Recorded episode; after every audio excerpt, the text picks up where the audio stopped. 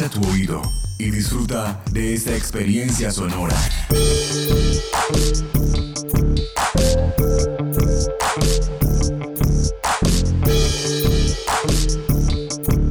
Este es un podcast UN Radio.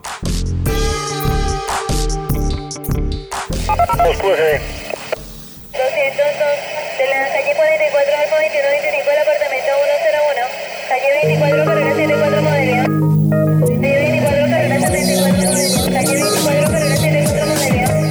Relatos de gobierno urbano. Hay varios precios, patrón, de 6, de 7, de 8. Hay de varios precios. Relatos de gobierno urbano. La ciudad contada por sus protagonistas.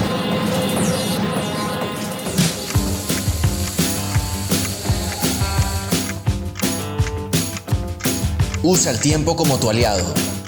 Recuerda lavarte las manos cada tres horas. En nuestras manos está cuidarnos del coronavirus.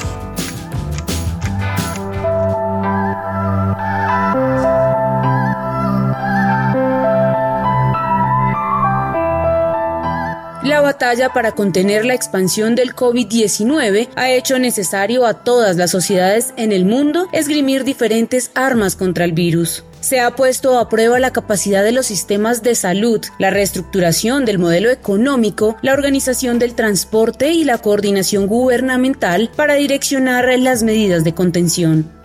Sin embargo, de acuerdo con la experiencia mundial, parece claro que la eficacia y la eficiencia en todos estos ámbitos resulta insuficiente si no se cuenta con una sociedad consciente y disciplinada, dispuesta a cumplir con los protocolos básicos requeridos para ralentizar la dispersión y letalidad del virus. En estados libres y democráticos con sistemas represivos razonablemente limitados, resulta casi imposible garantizar el cumplimiento ciudadano de aquellas medidas mediante la sola intervención de la fuerza pública. Ello implica que un porcentaje muy alto del éxito en la lucha contra fenómenos como la pandemia depende del comportamiento de la ciudadanía, cuestión que podemos vincular más genéricamente a la idea de la cultura ciudadana. Este concepto se hizo familiar en nuestro contexto desde finales del siglo anterior, no solo como materia de estudio académico en las áreas de la sociología o antropología, sino como una expresión de política pública orientada a alcanzar fines colectivos. La cultura ciudadana es un concepto y una práctica que se desarrolló desde mediados de la década de los noventas en Colombia y que tenía raíces en una concepción sobre la ciudadanía que se había ido abriendo paso eh, como respuesta al anquilosamiento de los métodos de la democracia representativa y por lo tanto muy ligada a formas de democracia de participación. Se trata de eh, cómo los ciudadanos por sí mismos pueden contribuir a cambiar comportamientos y hábitos en la convivencia que hagan posible un trabajo, digamos, conjunto de construcción de la ciudad. La ciudad entonces, el proyecto de ciudad está de por medio en este debate que se propuso eh, especialmente en Colombia, repito, a partir de mediados de los años 90, cuando llega al gobierno de la ciudad un, un filósofo, un académico, el profesor Antanas Mocus. El sociólogo Oscar Useche, profesor de la Universidad Minuto de Dios, destaca la relación entre cultura ciudadana y ciudad, especialmente desde la década del 90, y plantea los alcances de esta noción en la interrelación entre la ley y la cultura. Entonces es un camino de sintonizar las regulaciones ciudadanas por vía de la ley, pero que consiguieran unas conexiones con la regulación cultural que se da entre ciudadanos al interior de una ciudad, es decir, la crítica social a comportamientos que se consideran no ciudadanos por parte de otras personas, es lo que el profesor Moku llamó la interregulación ciudadana, mediante la crítica social y mediante un gran despliegue de medios simbólicos para reforzar los buenos comportamientos ciudadanos y criticar los comportamientos equivocados según esta concepción, que serían, por ejemplo, esa cultura de no respetar la ley, del avivato, del ventajoso, la cultura del atajo la llamaba el profesor Antanas Mocos.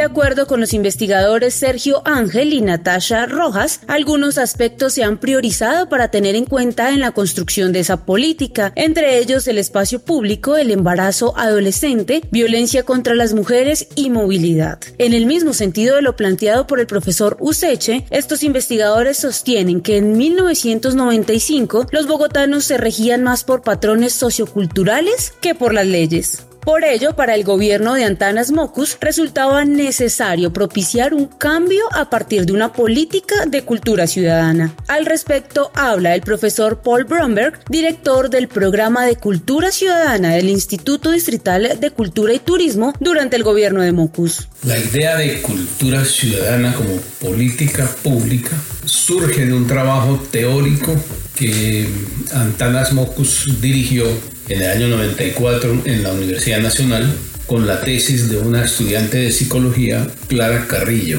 Era la idea de tres sistemas reguladores de la conducta social, la ley, la moral y la cultura. Esa cultura de esa trilogía de los sistemas de regulación era a la cual apuntaba una política, unas acciones de gobierno desde el aparato de Estado, en este caso pues desde la alcaldía, que Mocos incorporó en el año 94 a su propuesta de gobierno. ¡72! ¡Que salga! Se los juro que no he vuelto a ser tan despistado. Muy atrás. ¿No ve dónde está parqueado? Tenemos que seguir dando ejemplo, saliendo a las calles a ayudar a que más personas encuentren su lugar en las vías como nosotros. 5-5. Y como dice el jefe, ¡vamos a darle ritmo boca! ¿Ustedes quieren ser parte del poder del pueblo? Anímese, cambiamos la cara de la ciudad.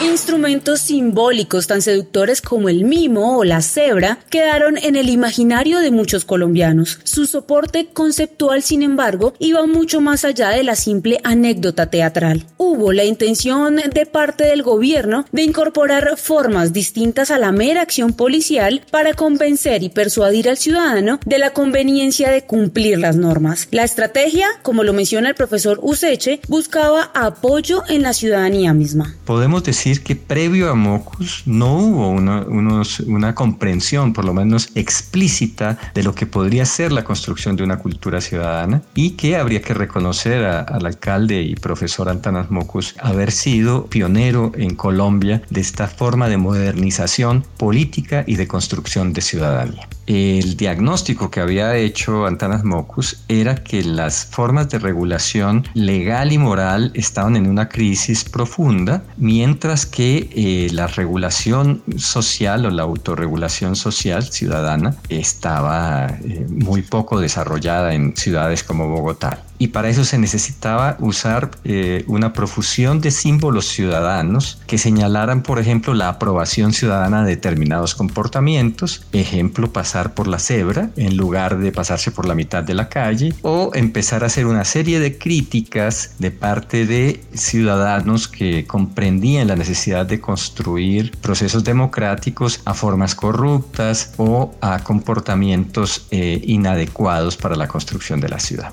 A todo este conjunto se le conoció como cultura ciudadana. La hora zanahoria que impuso el límite de cierre de los establecimientos nocturnos, de expendio de licor a la una de la mañana, la prohibición del uso de pólvora, las campañas de desarme voluntario y de resolución pacífica de conflictos fueron algunas de las medidas que el gobierno Mocus impulsó para fortalecer la cultura ciudadana de los capitalinos. El profesor Bromberg comenta al respecto. Lo que era innovadora era la idea de tomar eso que él llamaba la cultura, en la trilogía de ley, moral y cultura, tomarlo como elemento básico de la estrategia. Eso querría decir que en lugar de invocar la necesidad de cumplir la ley, que es la regulación legal, o invocar principios internos de buen comportamiento que es la moral, la idea era que los ciudadanos comenzaran a sentirse vigilada, vigilados por otros ciudadanos, que es que es la cultura, es decir, es la relación entre la gente. Eso de inmediato llama a varias formas de acción, que fueron los que se, se, ensayaron en muchas ocasiones, en algunas ocasiones con éxito y en otras sin éxito, pero eso es lo que tiene de especial la cultura ciudadana. Sí, es cierto, es convocar a la gente a cumplir las normas basado en, por una parte en la convicción, pero también basado en la idea de que la gente sintiera que a los demás les importa. Preferirían entonces no arriesgarse a recibir un comentario de los demás ciudadanos que estaban pendientes de mi comportamiento. A instrumentos convencionales de control social policivo como las multas, los comparendos y las detenciones se sumaron estrategias de intervención basadas en el arte, la cultura y la observación de los ciudadanos.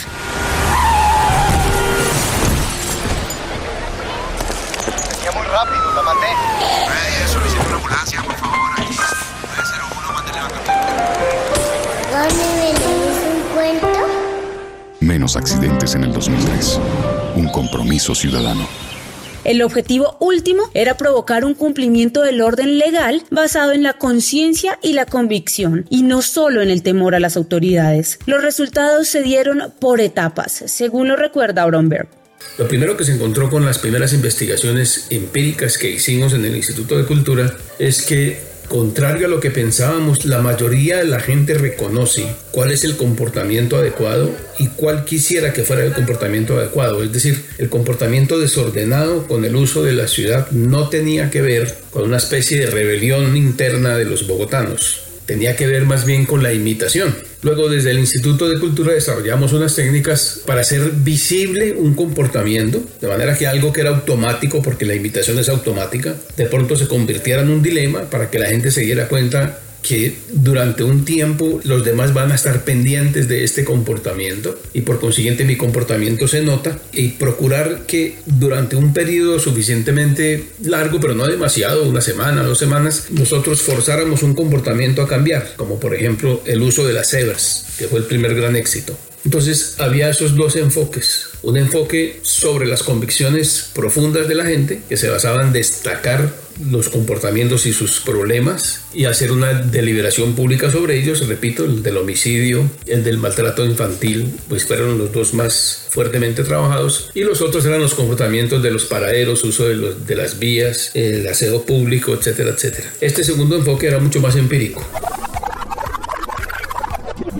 y los mismos van a poder poner multas. Pero yo expliqué que jurídicamente era muy complicado habilitarlos. Entonces dijo el, el periodista con total sinceridad, entonces no va a funcionar.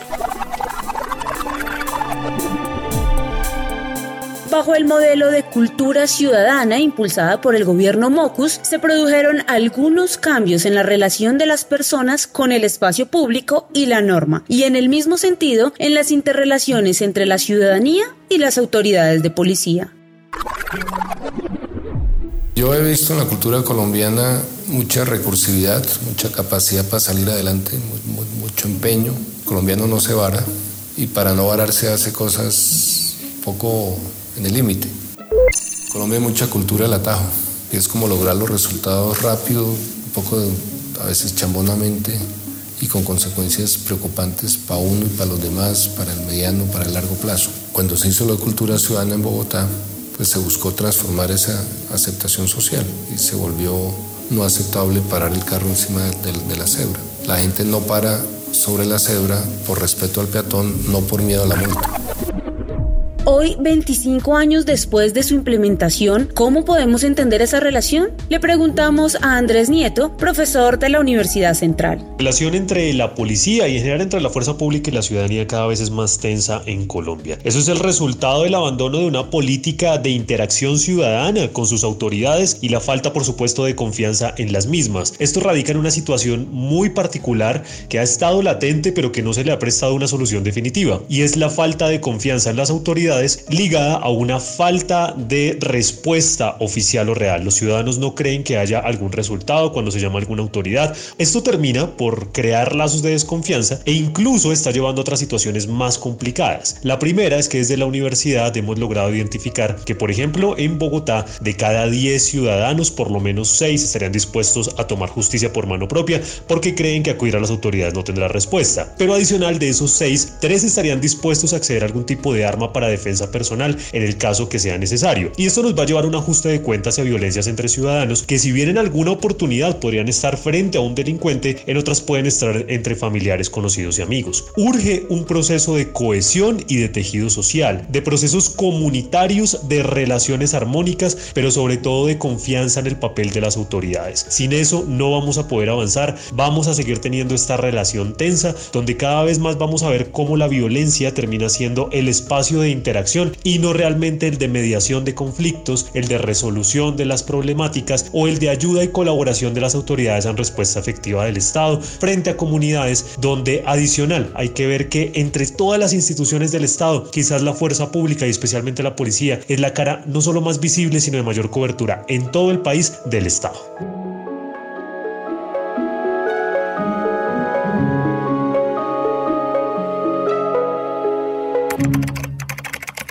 Esta relación tensa que plantea el profesor Nieto nos hace pensar en qué ha sucedido en gobiernos como el de Bogotá después de la alcaldía de Antanas Mocus, pues ninguno de sus sucesores lo ha dejado como eje central en sus planes de desarrollo. Se han incorporado, eso sí, enfoques basados en la participación, el espacio público y los derechos.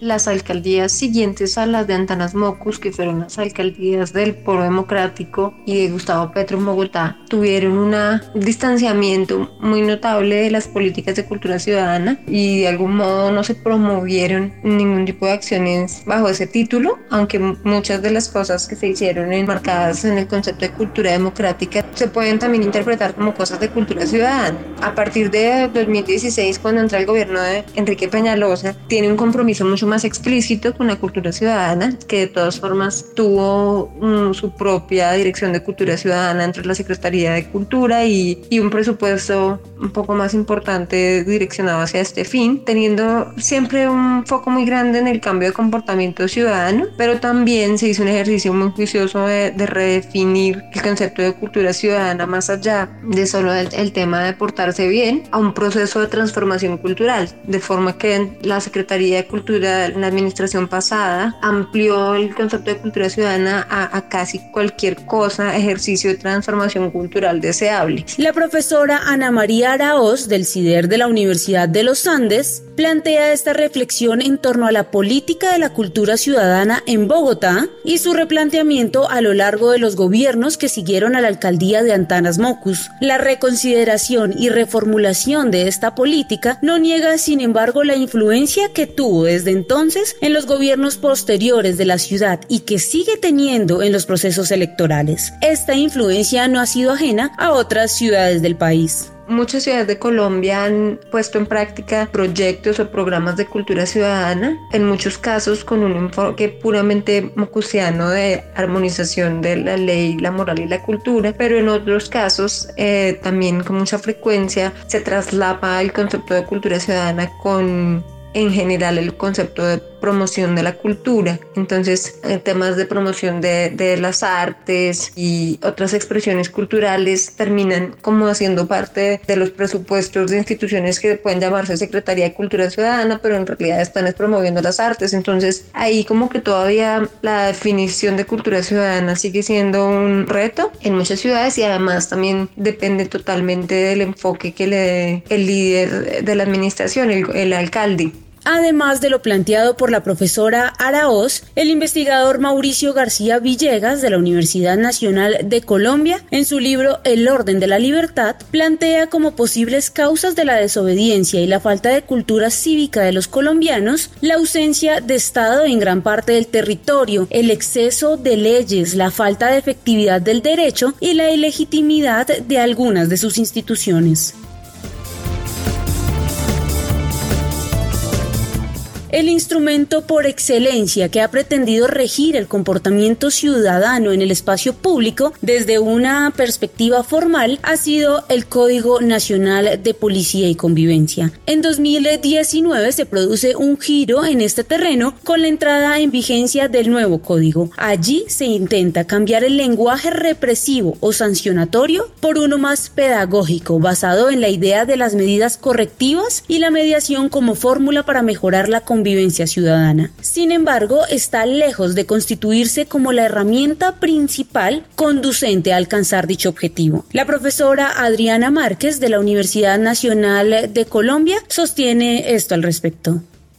De hecho, el artículo quinto de la Ley 1801 del 2016 nos define la convivencia como la interacción pacífica, respetuosa y armónica entre las personas, y no solo entre las personas, sino también entre las personas y las bienes y las personas con el medio ambiente dentro del marco del ordenamiento jurídico. Por lo tanto, no creo que exista una relación si se entiende el código como una herramienta de disciplina social. De hecho, las mismas estadísticas nos lo muestran. Su eficacia es totalmente ínfima, si acaso el 2% de las órdenes de comparendo que se emiten se ejecutan y, o se confirman y por lo tanto creo que seguir tomando el código de esa manera no es el camino para la proliferación de la cultura ciudadana. Si entendemos esa cultura ciudadana como ese conjunto de valores, ese conjunto de comportamientos o actitudes que generan sentido de pertenencia en un determinado territorio, pues definitivamente la ley 1801 del 2016 no es la herramienta más idónea que permita lograrlo a pesar de que puedan existir comportamientos que pretendan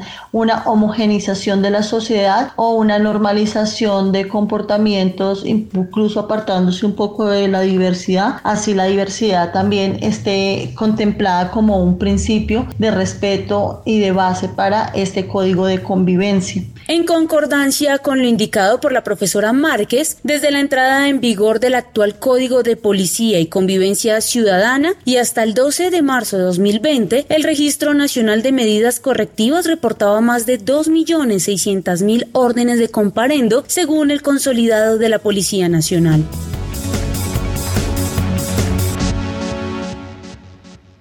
En las cinco ciudades más pobladas del país, Bogotá, Medellín, Cali, Barranquilla y Cartagena, coincide de manera general que entre los tres primeros comportamientos contrarios a la convivencia estaban el porte de armas, elementos cortantes, punzantes o semejantes, o sustancias peligrosas en áreas comunes o lugares abiertos al público, el consumo de bebidas alcohólicas, sustancias psicoactivas o prohibidas en el espacio público y el porte de sustancias prohibidas en el espacio público. A este acumulado de comparendos se suma la incapacidad institucional de hacerlos efectivos. Por otra parte, desde que se decretó la cuarentena a nivel nacional el pasado 24 de marzo por la pandemia de la COVID-19 y hasta el 19 de mayo, las autoridades han impuesto 341 mil comparendos por violar la medida anunciada para frenar la cifra de contagios. En este contexto surge la pregunta sobre la oportunidad o necesidad de reforzar políticas de cultura ciudadana que soporten la acción policial con el propósito de enfrentar la pandemia. El efecto de la política de cultura ciudadana sobre el comportamiento efectivo de los pobladores de ciudades como Bogotá genera diferentes posiciones y opiniones, como la del sociólogo Fabián Zanabria, profesor de la Universidad Nacional de Colombia. Ante el desajuste abismal entre lo que se debe hacer, la ley, lo que se dice que se hace, la moral, y lo que en realidad se practica, la cultura, hace más de 20 años surgió en Colombia una noción reencauchada literalmente por el filósofo Antanas Mocus que puso en práctica en su primera administración distrital cuando fue alcalde de Bogotá, llamada cultura ciudadana. Por supuesto, la cultura ciudadana requería de una gran infraestructura y de una gran inversión. No eran solamente payasitos, ni mimos, ni machaquitos que con divertimento le enseñaran a la gente a comportarse bien, los buenos modales, las buenas maneras, una suerte de actualización de la urbanidad de Carreño. En modo alguno, eso era la cultura ciudadana. Eso funcionó en un mediano plazo, pero el balance general es que fueron ejercicios más de divertimento y ejercicios más publicitarios que tuvieron un impacto muy limitado. Desafortunadamente, una política general de esto no se continuó y evidentemente podemos hablar veintitantos años después de un relativo fracaso de la cultura ciudadana ciudadana. ¿Qué nos cabe esperar hoy ante el confinamiento y ante la pandemia, ante fenómenos que evidentemente continúan, pululan en una ciudad como Bogotá y en las distintas ciudades del país? Es obvio que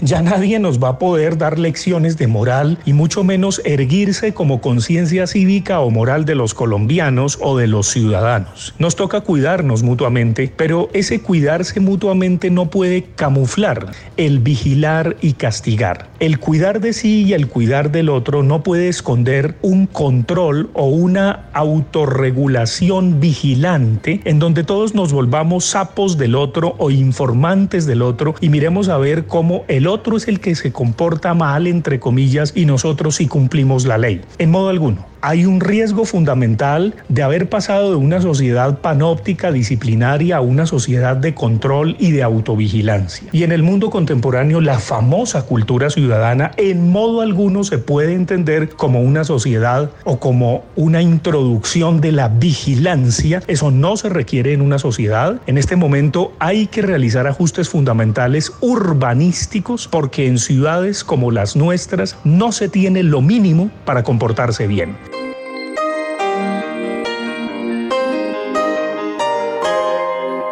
La pandemia del coronavirus ha hecho evidente un debate en torno a las bases materiales y culturales necesarias para enfrentar desafíos colectivos y alcanzar metas sociales. Los retos en esta materia no se limitan a la coyuntura. Parece claro que este desafío, como otros relacionados con la lucha contra la pobreza, el control de la delincuencia, la reducción de la corrupción, son aspectos que requieren transformaciones culturales y modificaciones importantes en los ámbitos ciudadanos. Los caminos para provocar esta transformación son variados y admiten debate. Lo que parece ineludible es la necesidad de trabajar en ello.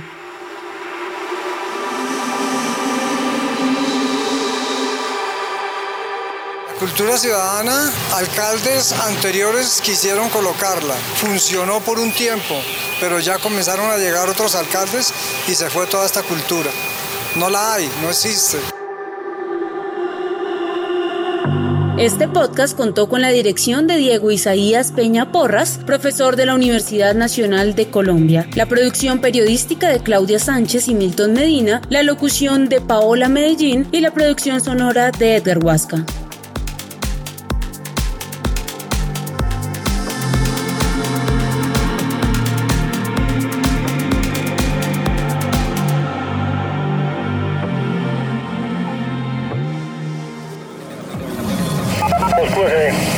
Este podcast es una producción del Instituto de Estudios Urbanos de la Universidad Nacional de Colombia en alianza con UN Radio.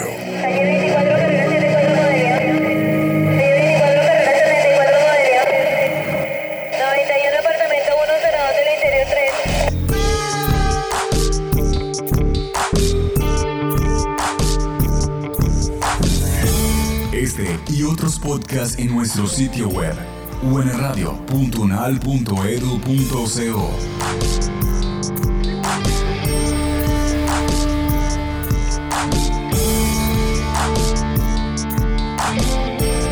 Universidad Nacional de Colombia, proyecto cultural y colectivo de nación.